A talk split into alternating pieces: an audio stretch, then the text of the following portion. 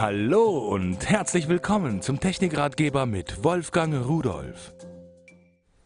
Heute gehen wir zurück in die Schule. Jedenfalls in meine Schulzeit. Ein alter Pauker, als wir das Thema Akkumulatoren durchgenommen haben und so ähnliche Sachen, das heißt, da ging es um physikalisch-technische Grundlagen, äh, der hat dann auf die Frage immer gesagt, was ist eine Akku? Eine Akku ist so ungefähr wie eine Melkkuh. Wenn man den leer gemolken hat, dann muss man ihm neues Futter geben, damit er wieder voll wird.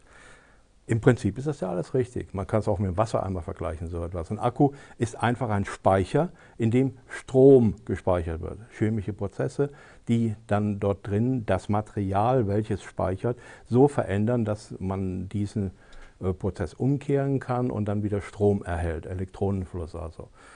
So und hm, Akkus haben nun mal, wie jede Batterie, wie alles eigentlich, äh, irgendwann äh, die Kapazitätsgrenze erreicht, das heißt, sie sind leer.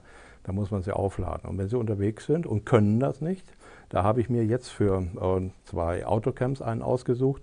Das sind so Action-Camps, die man im Auto montieren kann. Da tauscht man einfach den Akku aus, den man vorher aufgeladen hat und dann läuft das Ding wieder genauso lang wie vorher. Im Auto hat man es nicht unbedingt nötig, weil da gibt es ja so Steckdosen. Aber wenn Sie irgendwo unterwegs sind oder auf dem Fahrrad, dummerweise gibt es nämlich für ein Fahrrad noch kein vernünftiges Ladegerät, was man an den Dynamo anschließen kann äh, und darüber seine Sachen anschließen und aufladen.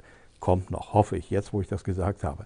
Gucken wir uns den Akku an. So sieht er aus, klein, flach und so weiter. Passt also in Action-Camps, in so Autocamps hinein.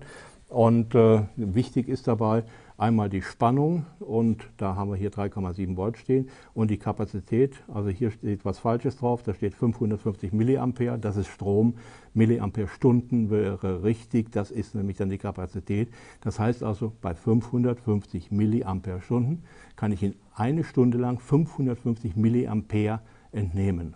Das ist der Hintergrund dabei. Gut, aber äh, das hat ja mit dem Inhalt nichts zu tun.